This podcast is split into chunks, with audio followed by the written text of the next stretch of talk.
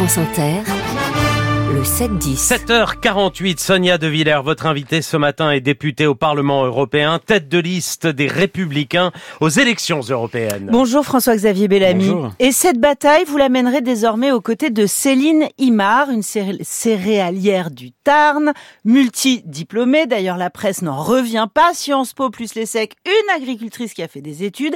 Elle est porte-parole d'Intercéréales qui regroupe producteurs et exportateurs des céréales de France. Pourquoi ce choix? Ce choix parce que d'abord Parce qu'elle a des diplômes parce qu'elle est euh, parce qu'elle est agricultrice et c'est vrai que c'est fascinant de voir à quel point certains semblent considérer que c'est impossible euh, d'être euh, de la ruralité, de faire vivre notre agriculture et d'avoir Mm. ce talent extraordinaire. Et pourtant elle est à l'image de l'agriculture française, une agriculture qui souffre aujourd'hui, une agriculture qui crie sa colère. Et elle a fait partie de ceux qui disaient la gravité de la situation de notre monde agricole. Et en même temps une agriculture fière d'elle-même, fière de ce qu'elle produit, fière de servir la vie des citoyens dans notre pays. Et je crois Céline Imar, euh, euh, par la voix euh, qu'elle incarne déjà, par les engagements qu'elle a pris, peut apporter demain au Parlement européen de quoi poursuivre les combats que nous y menons pour défendre nos agriculteurs, nos pêcheurs, mais plus largement toute cette France qui travaille et qui a le sentiment de n'être pas assez entendue Alors, par les, le les travail européen. combats que vous y menez, de qui euh, parlez-vous quand vous dites vous Car l'Union européenne est dominée, on le sait, par votre groupe parlementaire depuis plusieurs années. Donc, s'agit-il de votre bilan que vous contestez? Non, l'Union européenne, elle est dominée aujourd'hui, elle a été dominée pendant le mandat qui s'achève par, euh, sur les sujets agricoles, en particulier par une majorité qui allait finalement de l'extrême gauche aux élus macronistes et qui a servi un agenda de contraintes, de complexité, de contrôle sans cesse croissant, un agenda auquel nous nous sommes opposés. Beaucoup de textes ont été l'occasion de montrer ce clivage qui n'a cessé de se renforcer et aujourd'hui il est temps justement qu'une nouvelle majorité arrive au Parlement européen qui permette de remettre les choses dans la bonne direction. Je pense à un des textes qui a été emblématique de ce clivage, le texte sur la restauration de la nature, qui Mhm. devait conduire par exemple au gel de 10% de la surface agricole en Europe. 10%. Il faut que tout le monde comprenne bien que ce texte organisait la décroissance de la production alimentaire et donc l'augmentation des importations, la baisse du revenu des agriculteurs, l'augmentation des prix pour les consommateurs.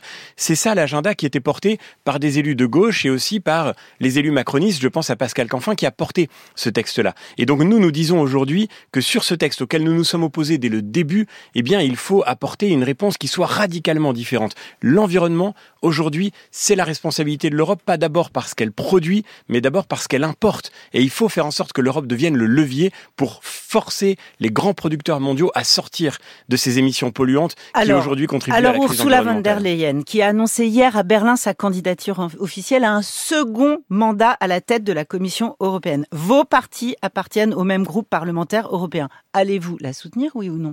Ursula von der Leyen Oui. n'était pas notre candidate en 2019. Mhm. elle était euh, la candidate d'Emmanuel Macron. C'est lui qui a fait obstacle à ce qui aurait dû se produire dans les règles européennes. C'était euh, théoriquement le président de notre groupe qui aurait dû effectivement devenir président de la Commission. Et Emmanuel Macron s'y est opposé, ce qui a conduit von der Leyen à être euh, nommé président de la Commission. Nous ne l'avons pas soutenu en 2019, nous ne la soutiendrons pas dans l'élection qui vient avec les Républicains parce que nous considérons que le bilan n'est pas à la hauteur de ce que l'Europe attend aujourd'hui et de la nécessité de redonner à ceux qui travaillent en Europe les moyens de vivre de leur travail et les moyens de continuer de produire ce dont nous avons besoin. Fabrice Leggeri, ancien patron de Frontex, je précise que c'est l'agence de l'Union européenne chargée de, de contrôler les frontières, sera finalement le troisième sur la liste du Rassemblement national aux élections européennes. Vous discutiez avec lui depuis un an. Vous vous étiez même personnellement impliqué dans ces négociations. Est-ce un coup dur pour vous? Non, c'est c'est surprenant de, de voir que euh, peut-être euh, parfois l'opportunisme conduit certains à, à, euh, mais bon, je ne rentrerai pas dans les coulisses d'une discussion qui, qui, qui, je crois, n'honore pas nécessairement le, le euh, la, la, la transparence et la clarté auxquelles je crois dans la vie politique. Euh, pour moi, c'est surtout une très grande incohérence du Rassemblement national, et c'est ça qui est politiquement important. Pourquoi? Parce que le Rassemblement national n'a cessé de critiquer l'agence Frontex quand Fabrice Leggeri en était le directeur. En 2019, au moment des élections européennes, Jordan Bardella déclarait que Frontex était une agence d'accueil pour migrants. Il critiquait euh, avec Marine Le Pen Frontex comme nounou des migrants qui arrivaient en Europe. Euh, il a refusé avec sa délégation toutes les augmentations de budget demandées par l'agence Frontex au cours des dernières années, quand, je le répète, Fabrice Leggeri en était le directeur. Et euh, en 2019, euh, il assumait cette mission depuis déjà quatre ans. Donc je vois une nouvelle contradiction du Rassemblement national sur les sujets européens, mais ça n'est que l'une une de plus parce que au fond, ces contradictions sont, sont tellement nombreuses qu'on a, qu'on a du mal à les, à les recenser. En attendant, leur liste est infiniment plus puissante dans les sondages que la vôtre. Hein. Ils sont crédités de 28-29% des intentions de vote et vous seulement de 8%.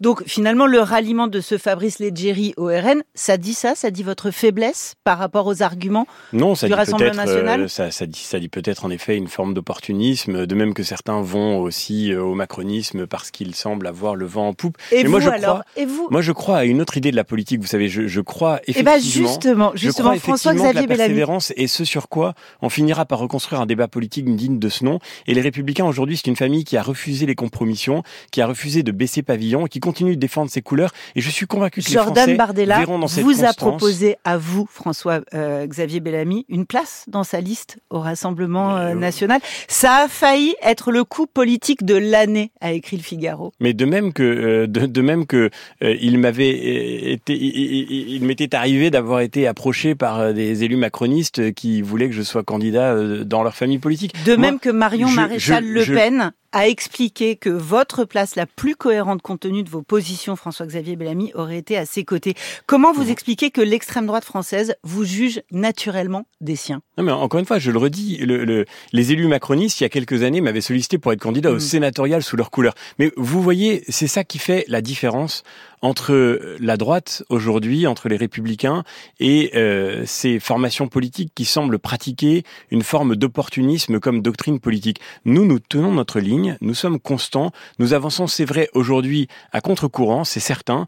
Nous ne sommes pas en train de saisir le premier courant chaud sondagier pour pouvoir euh, nous élever nous-mêmes. Ce qui compte pour nous, c'est de servir des Enfin, pas idées. complètement à contre-courant de Marion Maréchal et Le Pen et de Jordan Bardella qui pensent que Ce vous qui auriez compte pour nous, ce qui, place ce qui compte dans pour leur nous, c'est de défendre nos idées. Et moi-même, comme tous les élus qui sont restés fidèles à cette famille politique, nous nous présentons aujourd'hui devant les Français avec la clarté de cet engagement dont nous n'avons pas dérogé. Alors et je crois justement, que ça compte en politique un peu de constance et de transparence. François-Xavier Bellamy, demain, Missak Manouchian entrera au Panthéon aux côtés de sa femme Mélinée. Ils étaient tous les deux des travailleurs étrangers, ils étaient tous les deux membres du Parti communiste. Que pensez-vous de ce choix? Mais c'est un choix magnifique, pas d'abord parce que on pourrait les ranger dans des cases, mais d'abord parce qu'ils ont donné leur vie à la France. Ils sont devenus français d'abord par le sang qu'ils ont donné à ce pays pour notre liberté aujourd'hui. Et je crois qu'à travers cette panthéonisation, c'est à, à l'engagement d'eux-mêmes et de tous leurs euh, camarades de résistance que la France euh, dit sa, sa reconnaissance. C'est un, c'est un choix qui fait aussi pour nous l'occasion de nous souvenir que la liberté, dont nous avons la chance de bénéficier aujourd'hui, elle ne vient pas de rien, elle vient du sacrifice de ceux qui ont donné leur vie pour que nous soyons restés un pays souverain capable de décider de son avenir et de maîtriser son destin. Vous avez récemment bataillé au niveau européen pour que le communisme soit reconnu, je vous cite, comme un fléau du XXe siècle. Emmanuel Macron n'a pas choisi un gaulliste pour entrer au Panthéon. Il a choisi un couple de communistes et Méliné a servi le parti longtemps après la guerre. J'ai simplement euh, expliqué au Parlement européen que si on devait condamner dans le XXe siècle les crimes du nazisme et du fascisme, évidemment, euh, cette condamnation est nécessaire. Il fallait aussi condamner les crimes du communisme, qui a été une idéologie totalitaire qui a causé des millions de morts. Et, et je crois que si euh, Missak et Méliné Manouchian avaient pu vivre jusqu'à la révélation des crimes du goulag qu'ils n'avaient pas connus au moment où ils militaient au Parti communiste, je ne doute pas un seul instant qu'ils les auraient condamnés eux aussi. Je ne veux pas parler en leur nom, mais je crois que des milliers de militants communistes sincères ont été les premiers à condamner les crimes du communisme staliniste au moment où ils les ont découverts. Bellamy, Et donc je crois que ce serait ce serait faire une immense faute contre des héros de la lutte contre le totalitarisme nazi que de justifier en leur nom des crimes que non seulement ils pas n'ont pas commis, mais qu'en plus ils auraient assurément condamné s'ils l'avaient La et loi sur l'immigration que vous appelez de vos voeux permettrait-elle à Missak Manouchian d'entrer sur le territoire français? Permettrait-elle de s'y établir? Permet- Permettrait-elle à Missak Manouchian de travailler en France Mais bien sûr, et pour une raison très simple, vous le savez certainement, Misak Manouchian était un survivant du génocide arménien. Mm. Et donc le droit d'asile s'applique évidemment à des situations comme celle d'un Misak Manouchian qui, rappelons-le, a demandé pour la première fois la nationalité française pour pouvoir faire le plus vite possible son service militaire, dans une période où sa vie était déjà en danger s'il s'engageait dans les forces armées françaises. Je crois que quand on en est à ce degré de désir d'intégration, à cette volonté de devenir français pour donner sa vie à la France, quand on a choisi la France par préférence, quand, comme le dit euh, Aragon de Manouchian 23, qui criait la France en s'abattant, oui, alors là, pour le coup, de manière certaine, la France s'est construite par ce don de ceux qui lui ont apporté leur vie. Ben, Mais ça n'a rien à voir, ça n'a rien à voir avec, ça n'a rien à voir avec le contournement permanent du droit d'asile auquel nous assistons tous les jours sur notre sol. Et là aussi, au nom de ceux qui ont vécu ce sacrifice, au nom de ceux qui ont reçu l'asile avec euh, cette légitimité, nous n'avons pas le droit de laisser le droit d'asile être contourné tous les jours comme il l'est sur notre sol. Merci François-Xavier Merci à vous.